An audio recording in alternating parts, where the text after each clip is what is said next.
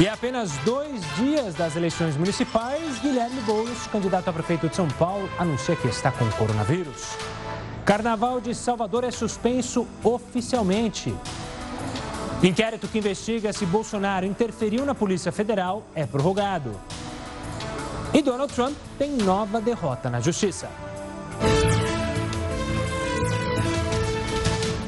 Seja muito bem-vindo ao Jornal da Record News. Essa edição também está ao vivo no nosso canal do YouTube e também no Facebook. O desemprego aumentou e bateu recorde no terceiro trimestre do ano.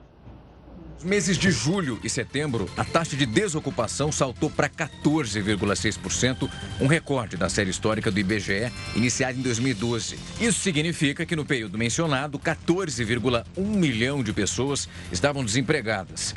Dessas, 1,3 milhão perdeu o emprego nesses três meses. A taxa de desemprego é maior entre as mulheres, as pessoas pretas e pardas e também entre os jovens. Os dados são da Pesquisa Nacional por Amostra de Domicílios do IBGE. E a família de Maradona começou uma batalha na justiça pela herança deixada pelo ex-jogador. O craque argentino teve um ganho estimado em quase 3 bilhões de reais ao longo da vida. A repórter Catarina On tem as informações. Boa noite a todos. Agora começa um outro capítulo da história de Diego Maradona. Ele tem cinco herdeiros, três aqui na Argentina, dois na Itália, de quatro mulheres. Mas outros seis ainda brigam na justiça para serem reconhecidos, quatro deles em Cuba. Segundo o Clarim, que é o principal jornal argentino, a vontade do Maradona era doar tudo que tinha para instituições de caridade. Mas isso a lei da Argentina não permite. E o estado do Rio de Janeiro já se prepara para o segundo turno das eleições municipais. Serão quase 15 mil homens da polícia fazendo patrulha nas cidades. A Polícia Militar do Rio de Janeiro vai fazer uma força-tarefa no estado nesse domingo. Ao todo, 13.440 policiais militares vão atuar em mais de 2 mil locais de votação, vias urbanas e também nas rodovias. A Polícia Militar também vai trabalhar nas escoltas das urnas eletrônicas e na segurança dos polos eleitorais, onde são guardadas as urnas para contabilização dos votos. Além da segurança nas ruas, drones vão ser utilizados mais uma vez. Eles transmitem as imagens em tempo real direto para os centros de operação da polícia. O objetivo, de acordo com os agentes, é atuar de maneira preventiva e intervir com muita agilidade em situações que são de emergência. Assim como no primeiro turno, não foi divulgado o número de drones que vão ser usados. E os eleitores têm até este sábado para baixar o aplicativo e título da Justiça Eleitoral. O app pode ser usado para identificar o eleitor e também para a justificativa de ausência. Isso para quem estiver fora do domicílio eleitoral. Só quem já tiver baixado o e-título até sábado poderá usá-lo no segundo turno das eleições municipais. A gente lembra que no primeiro turno, eleitores relataram enormes dificuldades para fazer a justificativa pelo aplicativo. De acordo com o presidente do Tribunal Superior Eleitoral, Luiz Roberto Barroso, isso aconteceu por causa dos downloads de última hora. E o candidato do PSOL à prefeitura aqui de São Paulo, Guilherme Boulos, anunciou que testou positivo para o coronavírus. De acordo com nota divulgada pela campanha, Boulos não apresenta sintomas e vai cumprir isolamento, ou seja, não poderá votar neste domingo. Na última segunda, a deputada Sâmia Bonfim foi diagnosticada com a Covid-19. Ela esteve com Boulos na semana passada, por isso o candidato foi testado.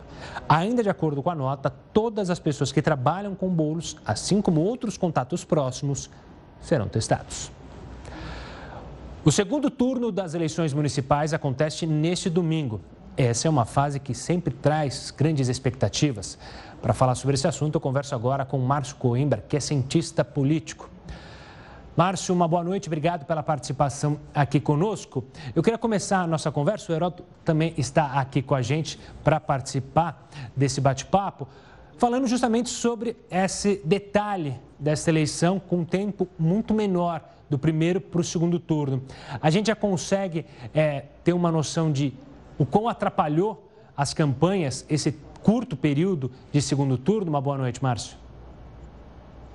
Boa noite, é uma satisfação estar aqui novamente na Record News. É, é, realmente essa essa eleição é muito diferente, ela é muito diferente em vários aspectos ela é diferente na questão da pandemia, do tempo de eleição, é muito diferente em vários, em vários vieses, como por exemplo, a gente está vendo uma mudança é, muito profunda do que o eleitor está fazendo, como ele se posicionou em 2016 e como ele está se posicionando em 2020. Mas certamente a pandemia é o fator central e é aquilo que tem tornado essa eleição especial, especialmente com esse tempo curto. E esse tempo curto levou uma campanha diferente, levou uma campanha muito mais às redes sociais, já que muitos dos eleitores estavam em casa e um corpo a corpo muito menor. As campanhas tiveram que se reinventar neste período de pandemia. Mas o resultado é esse: o resultado é que as urnas estão premiando aqueles gestores que souberam preservar as suas populações e estão punindo aqueles que não souberam ter gestão política da pandemia. Márcio, uma pergunta para você. A pergunta é o seguinte: nós vamos ter aí eleição em várias cidades brasileiras, mas uh, a gente está olhando mais para as capitais, especialmente aquelas capitais uh, maiores e mais importantes. Gostaria que você falasse um pouco a respeito de São Paulo. Uh, a eleição em segundo turno em São Paulo está chamando bastante atenção.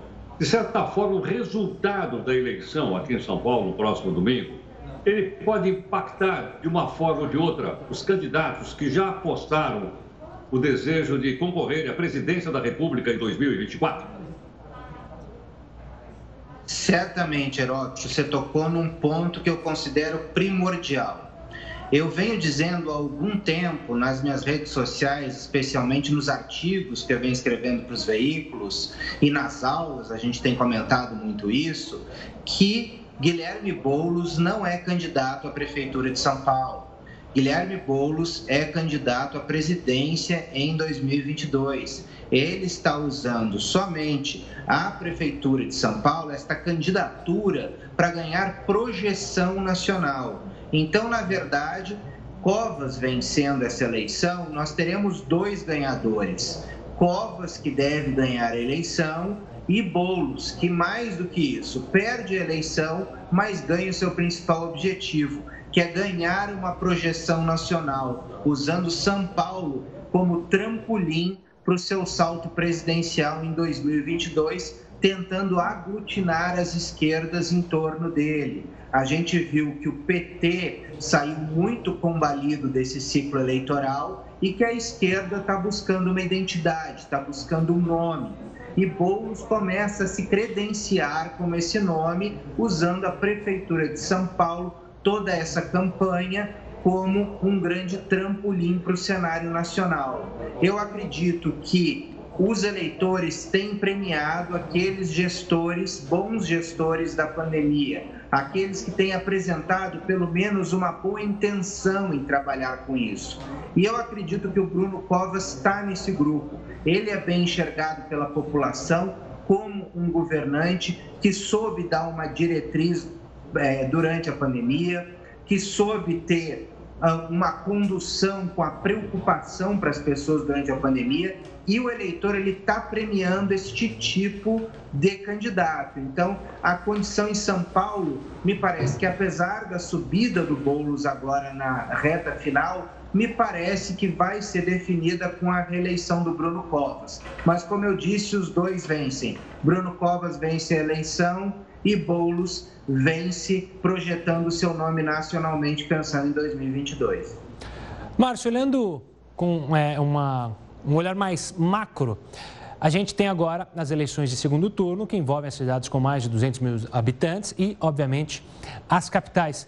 O quão importante para os partidos a vitória em grandes cidades, até pensando numa eleição presidencial daqui a dois anos? ela é muito importante, porque nestes grandes centros a gente tem um grande número de votantes. E se esses governantes fizerem bons governos, governos reconhecidos, eles se tornam grandes cabos eleitorais para a eleição presidencial. Às vezes, dependendo do município que se governa, muito mais do que os governadores. Então, nós estamos falando de cidades com grande peso, com cidades como, por exemplo, São Paulo, Porto Alegre, Rio de Janeiro, são, são cidades que vão enfrentar esse segundo turno. Então, daí podem emergir lideranças que podem influenciar diretamente no processo eleitoral de 22.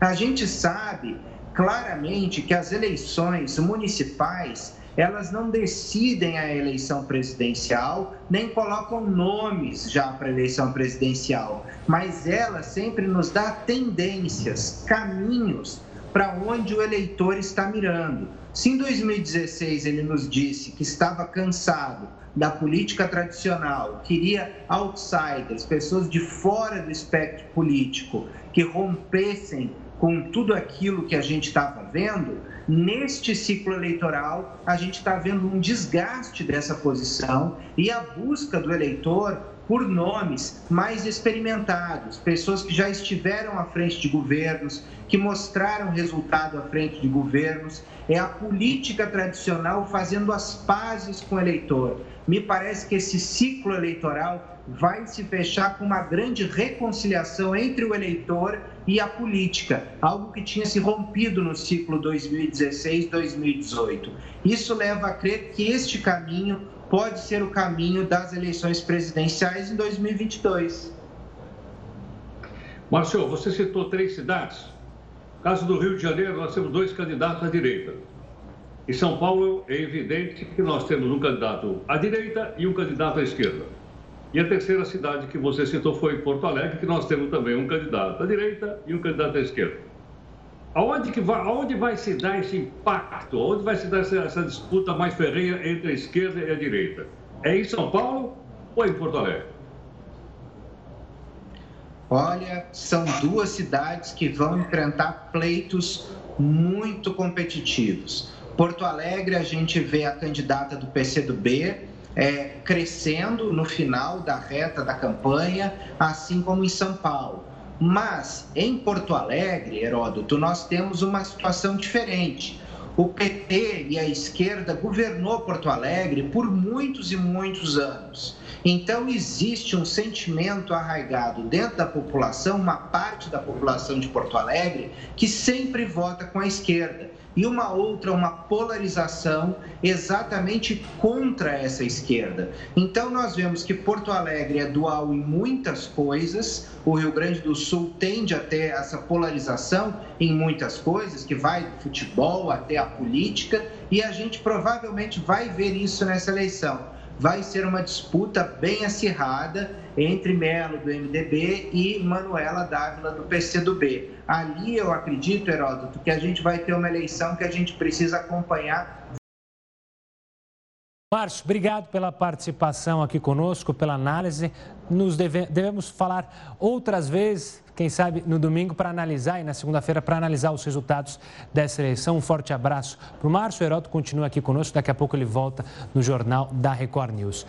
Lembrando que no próximo domingo você acompanha uma cobertura especial da Record News sobre o segundo turno das eleições em todo o Brasil. O governador de Santa Catarina foi absolvido no processo de impeachment. Você vê essa história e outras no próximo bloco. Continue conosco. Jornal da Record News de volta para falar que em Valência, no Rio de Janeiro, uma dentista foi morta depois de ficar sob a mira de uma arma por mais de duas horas. Isso no estacionamento de uma faculdade. A gente vai até o Rio conversar com o repórter Pedro Paulo Filho. Uma boa noite, Pedro. Quem estava envolvido nesse crime? Já há essa informação? Tem sim, Gustavo. Boa noite para você, boa noite a todos. É o ex-namorado da vítima, o cabo da Polícia Militar, é, que trabalhava, batalha, trabalhava no batalhão de, de Resende, Janiton Amorim, de 39 anos. Por mais de duas horas, ele manteve sob a mira de uma arma a Maiara Pereira Fernandes, de 31 anos, também agredindo a vítima dentro de um carro. Os dois estavam dentro de um estacionamento de um centro educacional onde a vítima fazia uma pós-graduação. Os seguranças da unidade foram acionados depois de saberem de uma discussão dentro do veículo, mas ao chegarem perto ali do carro, viram que o policial estava armado. Então eles decidiram isolar toda aquela região e chamar a polícia militar. Agentes do Batalhão de Operações Especiais foram acionados para tentar negociar a rendição do policial, mas ele acabou atirando. A Maiara chegou a ser levada para o hospital, mas não resistiu aos ferimentos.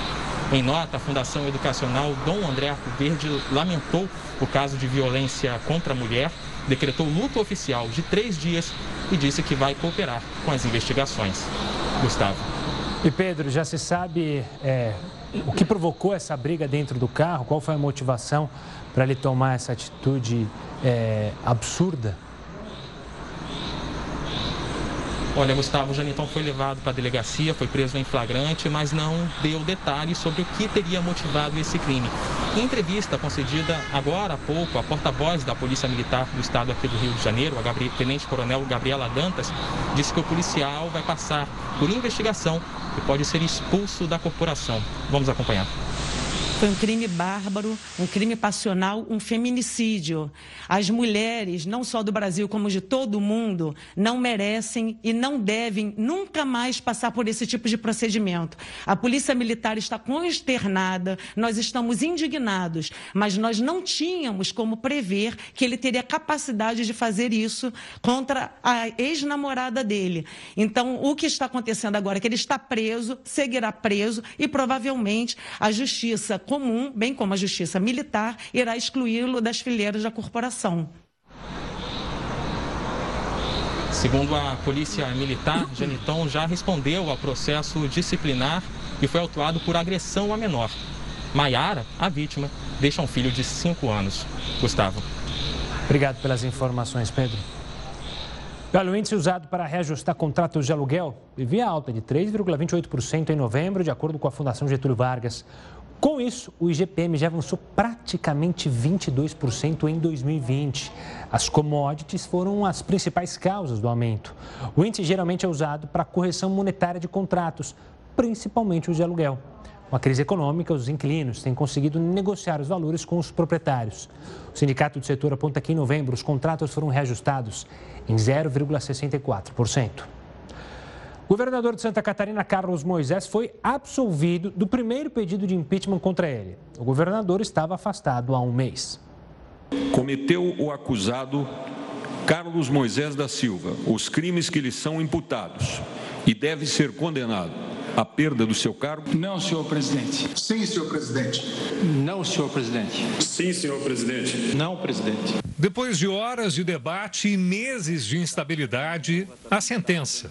O Tribunal Misto inocentou Carlos Moisés. O Tribunal Especial de Julgamento, após deliberar sobre o mérito, decidiu que o senhor governador do estado de Santa Catarina, Carlos Moisés da Silva, não cometeu os crimes de responsabilidade para retornar ao cargo, Moisés precisava de quatro votos. Conseguiu seis. Para quatro desembargadores e dois deputados, o governador não cometeu crime algum. Luiz Fernando Vampiro se absteve. Votaram pelo afastamento definitivo os deputados Kennedy Nunes e Sargento Lima e o desembargador Luiz Felipe Schuch. A denúncia foi de que Carlos Moisés teria cometido crime de responsabilidade quando o governo concedeu aumento aos procuradores do Estado sem a autorização da Assembleia Legislativa. O julgamento dá um novo fôlego a Carlos Moisés, que sai fortalecido desse inédito e desgastante processo de impeachment. A promessa é que hoje começa um novo governo.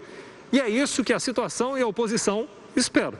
De volta ao poder, Moisés ainda tem um segundo processo de impeachment pela frente. Este por conta da compra irregular dos respiradores. No próximo bloco, você vai ver as novidades do caso de João Alberto, morto em um supermercado de Porto Alegre. Volta já.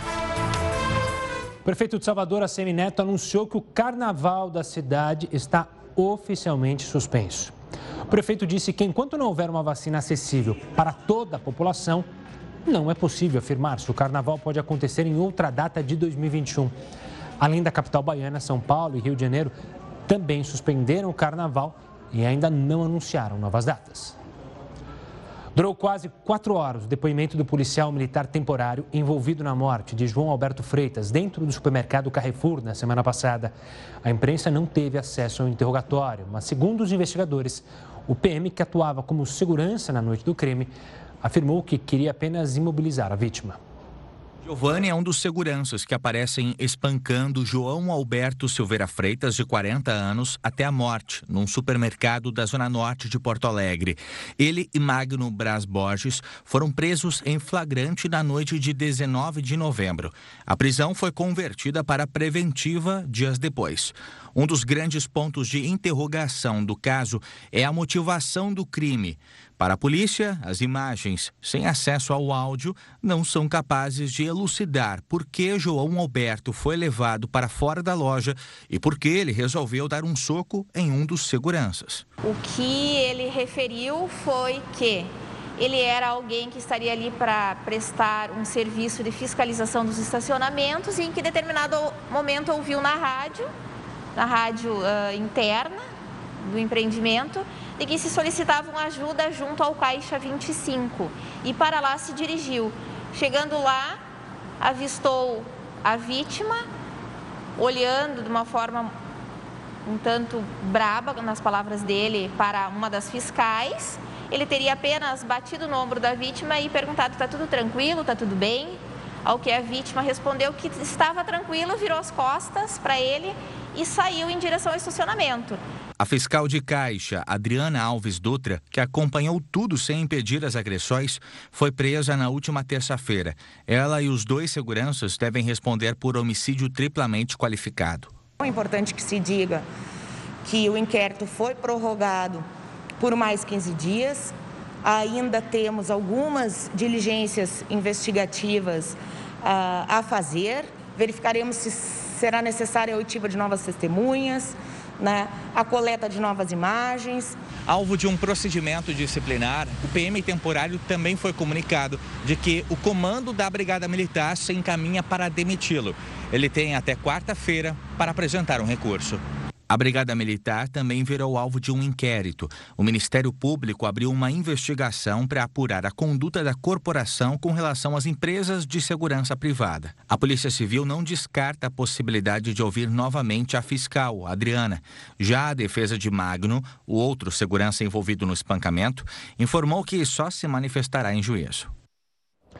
Vamos falar mais uma vez com o Heroto Barbeiro, dessa vez para debater sobre as dificuldades no transporte das vacinas.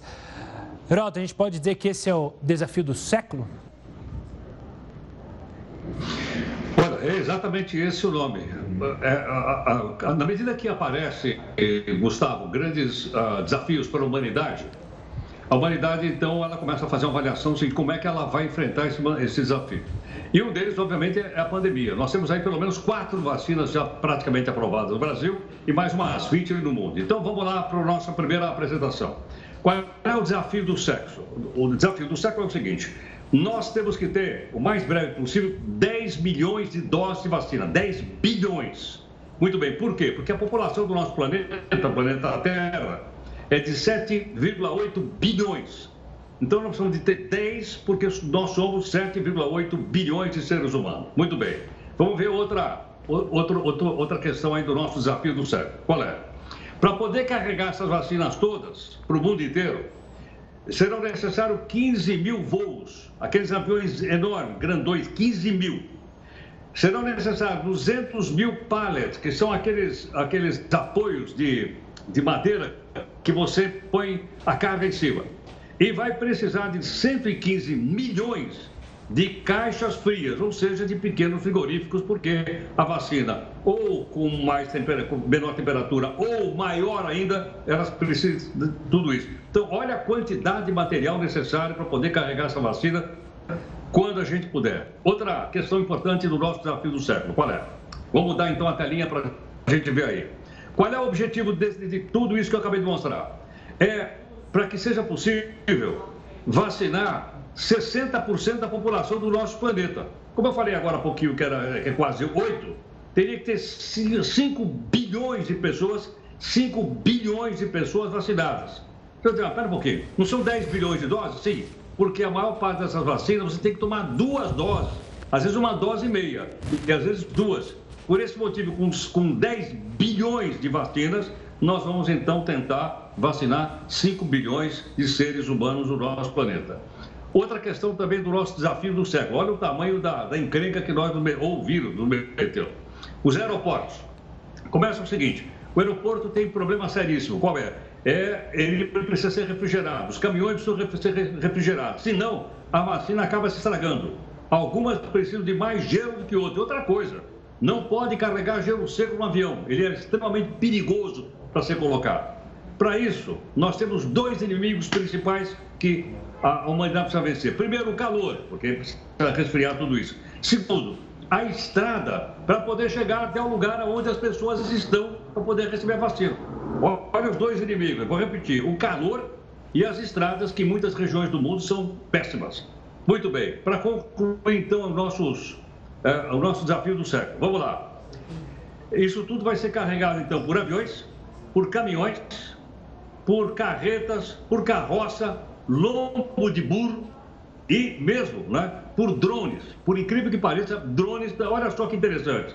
De um lado, uma alta tecnologia, drones, do outro lado, uma, a tecnologia mais antiga que o ser humano descobriu, que é o lombo de animais para poder carregar essa vacina de um lado para outro no mundo. Agora, se você me perguntar, bom, mas quem é que vai receber primeiro essa vacina? Eis a questão. Qual é a preferência? É pelos países ricos ou pelos países pobres? Gustavo, deixo para você responder. Países ricos, né, Heroto? Como sempre, o capitalismo tem isso. Heroto, eu quero te trazer mais um assunto que a gente sempre fala aqui, você principalmente, sobre o foro privilegiado, que acabou. Foro privilegiado acabou e para presidente. Mas não é aqui no Brasil, né?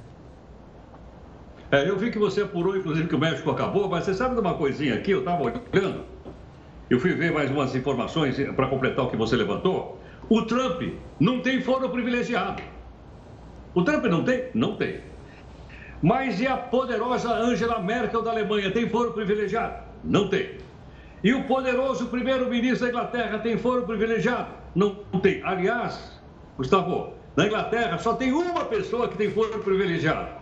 É aquela que está aí, o pessoal brinca que ela é eterna. É rainha. Só ela, o resto não tem ninguém. No Brasil, nós temos um pouquinho mais. No Brasil, nós temos 60 mil pessoas com foro privilegiado.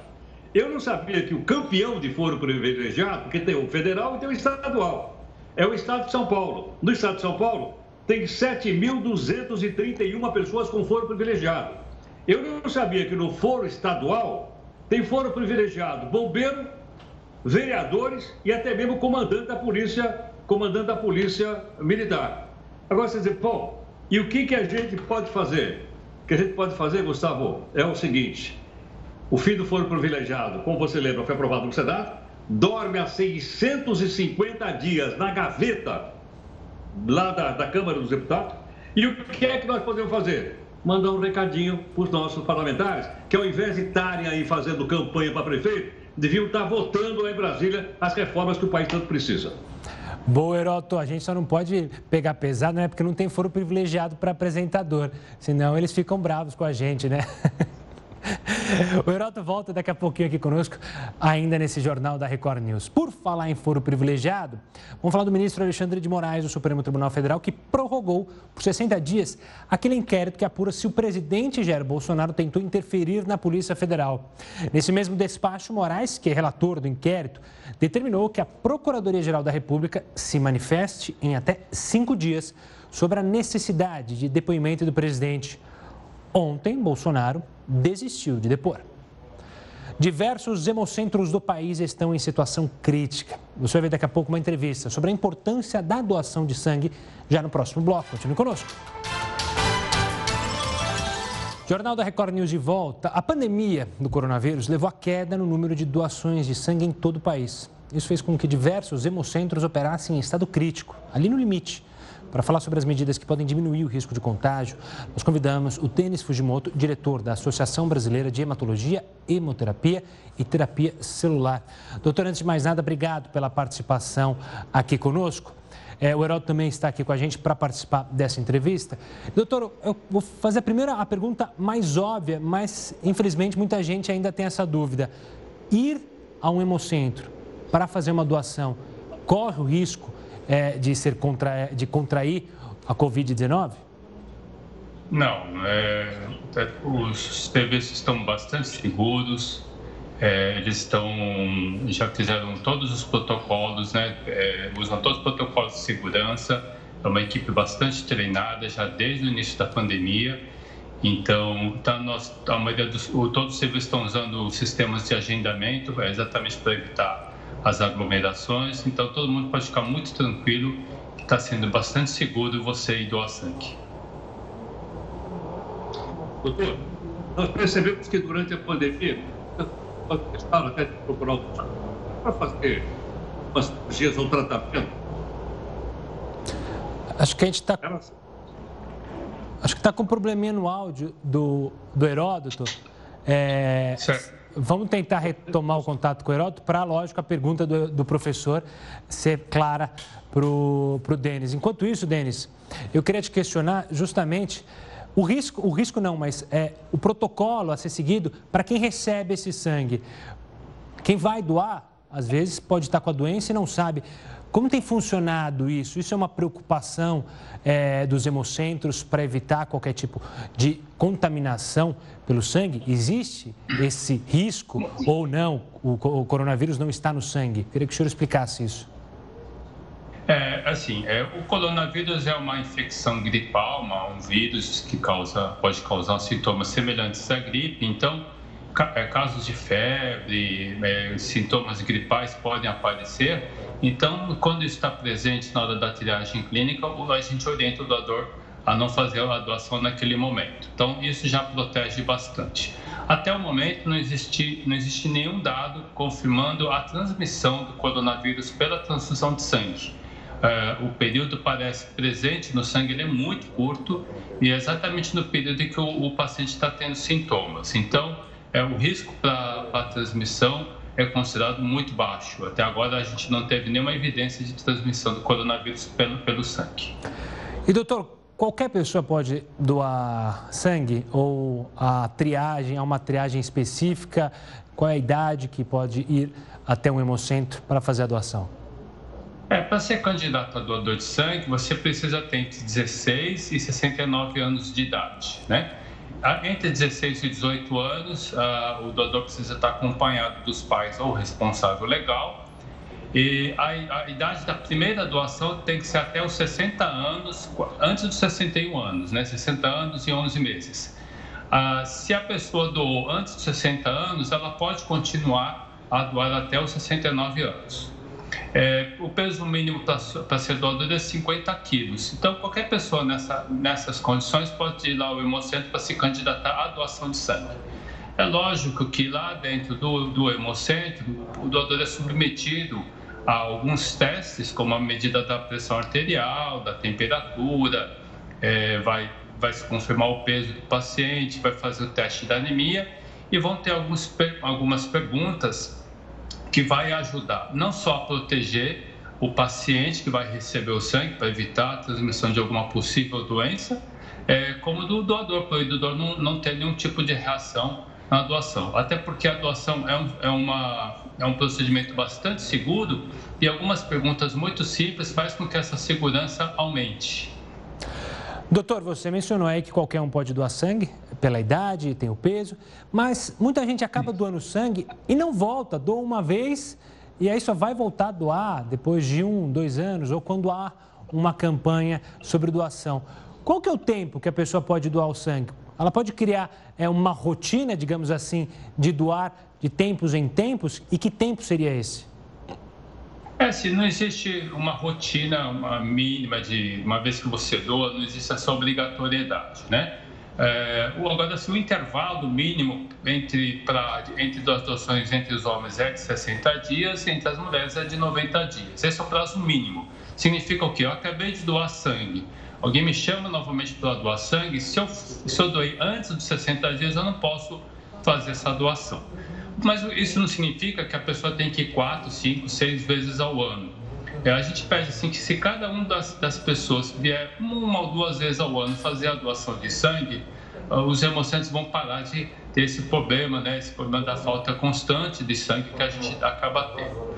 Isso porque menos de 2% da população brasileira é doadora de sangue e a Organização Mundial da Saúde recomenda que isso chegue pelo menos a 4% da população. Então a gente, acho que o nosso trabalho aqui está é, sempre é, convencendo novas pessoas a serem doadores de sangue. Acho que e se a gente chegar a esses 4%, a gente vai ter, nós teremos muito menos problemas com relação à falta de sangue nos hospitais. Doutor, me, me chamou a atenção esse dado. A nossa média é de 2%. A gente, em algum momento, já conseguiu atingir essa média aí, esse de 4% que você mencionou? Olha, que eu me tenho de lembrança, acho que a gente não chegou perto não, dos 4%, não. É, a, gente, a gente não chegou a esses 4%. É por isso que o Brasil está sempre com essa, com essa dificuldade, né? É, e, e aquela assim, é, logicamente no dia a dia as pessoas acabam esquecendo, né? corre, corre no dia a dia, acaba esquecendo. Então é por isso que nós também, a gente sabe dessa importância que nós temos de também ter o apoio de vocês, né? Da mídia, da televisão, de estar sempre lembrando as pessoas a virem doar sangue, né? Quem já é doador, é, voltar, não esquecer, como você falou, às vezes o cara só doou uma vez esquece de voltar a, a ser doado novamente. Então as campanhas são muito importantes. E também a gente tentar convencer as pessoas que ainda não tiveram a oportunidade né, é, de vir fazer a doação, então que vem então aos nossos hemocentros para se tornarem doadores de sangue.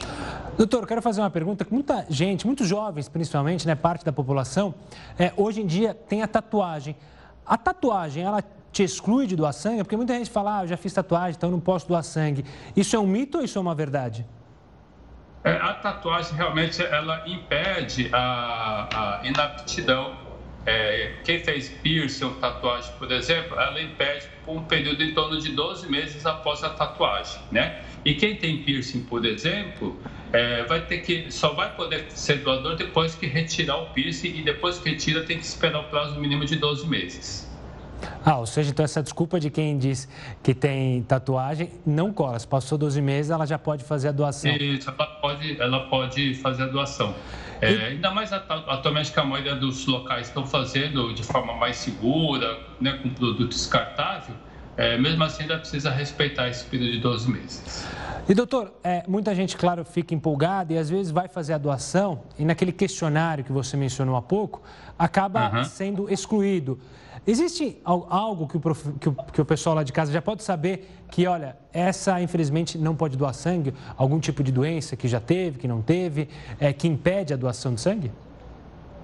Por exemplo, é, é, tem algumas doenças como diabetes, doenças autoimunes, uh, lúpus, por exemplo, uh, doenças infecciosas, né? pessoas que são, têm, estão em tratamento de hepatite, né, ou, ou de outras doenças, é, até o próprio HIV, a gente precisa confirmar. Quem tem, tiver em tratamento não pode fazer, não pode ser doador de sangue. Quem fez cirurgias de grande porte, cirurgia cardíaca, por exemplo, não pode ser mais doador de sangue, né? É, e aí tem várias situações que aí precisa vir ao hemocentro. Por exemplo, cirurgias de médio porte, a pessoa fica inapta por apenas seis meses. Depois de seis meses, ela pode vir ao hemocentro para ser doador. Cirurgia de pequeno porte, uma vesícula, uma apêndice, assim, depois em média de três meses já pode vir fazer a doação de sangue. Quem faz tratamento dentário, uma extração dentária, tem que esperar em torno de sete dias para poder vir ao hemocentro para ser doador de sangue. Doutor, obrigado pela participação aqui conosco, tirando essas dúvidas sobre a doação. E você que está em casa, doe sangue, faça essa atitude que pode salvar inúmeras vidas. Mudando um pouco de assunto, a isenção do imposto sobre operações financeiras acabou nesta sexta-feira. Com isso, o IOF vai voltar a ser cobrado, encarecendo empréstimos e financiamentos. O imposto será de 3%, mesma alíquota cobrada antes da isenção. O governo federal zerou o IOF em abril para baratear o crédito. Ele voltaria a ser cobrado no dia 1 de janeiro, mas foi antecipado para compensar a isenção das contas de luz dos moradores do Amapá. E o presidente do Corinthians, André Sanches, se manifestou hoje pela primeira vez sobre o acordo com a Caixa Econômica Federal para pagar o financiamento da Neoquímica Arena. O mandatário usou o Twitter e disse que vai deixar um legado de paz e dinheiro para o sucessor, já que amanhã haverá eleição no clube. O banco concordou com um prazo de pagamento ao Corinthians muito maior do que o anterior, até 2040, quando a Hiperfarma pagará a última parcela dos naming rights. Ficou combinado que os pagamentos serão feitos em 17 prestações, uma por ano, e não mais mensalmente, como previsto no contrato anterior. O valor total da dívida do Corinthians com a Caixa é de 569 milhões de reais. Desses, 300 milhões serão abatidos com a receita dos naming rights da Arena ao longo dos próximos 20 anos. Assim, vão restar 269 milhões de reais que terão de ser pagos até 2039. Mas nem tudo são boas notícias lá no Corinthians. Hoje o clube também está com problemas com a justiça. Quase 250 mil reais de três contas do clube foram bloqueadas a pedido da União Federal. A ação é referente a contribuições previdenciárias não pagas entre 2000 e 2005. O valor cobrado pela Procuradoria Federal da Fazenda é bem maior, 5 milhões e 900 mil reais. Porém, o montante não foi encontrado nas 14 contas do Timão em diferentes instituições financeiras. Só relembrando, a isenção do imposto é, sobre operações financeiras vai voltar e a gente segue acompanhando esse caso. Sobre o Corinthians, é bom lembrar, a eleição é neste sábado, uma eleição é, que contém tem três candidatos. O candidato da, da situação, o nosso de André Sanches, que é o Duílio, é, será o candidato da situação, e aí tem os três é, candidatos que vão disputar a eleição domingo. Vamos falar agora do Trump, porque três juízes da Corte de Apelações da Pensilvânia negaram hoje o pedido da defesa do presidente Trump, que pedia a revisão dos resultados da eleição presidencial naquele estado americano. Segundo o veredito de um dos juízes, as alegações da campanha de Trump não têm mérito. A sentença ainda deixa claro que eleições livres e justas são a força vital da democracia e chamar uma eleição de injusta não significa que ela o seja. Mesmo assim, a equipe de Trump afirmou que pretende recorrer à Suprema Corte.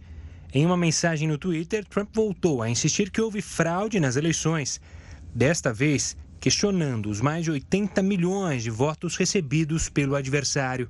Biden só pode entrar na Casa Branca como presidente se puder provar que seus ridículos 80 milhões de votos não foram obtidos de forma fraudulenta ou ilegal, escreveu o presidente. O post foi publicado um dia depois de Donald Trump dizer que vai deixar a Casa Branca caso o colégio eleitoral confirme a vitória de Biden nas eleições. Ontem ele havia dito isso após falar aos militares americanos durante o tradicional discurso do Dia de Ação de Graças. Com a vitória, Biden conquistou os 20 delegados do estado da Pensilvânia no colégio eleitoral. O Jornal da Record News fica por aqui. Tenha uma ótima noite, mas siga bem informado com a Manuela Caiado e News das 10. Tchau, tchau.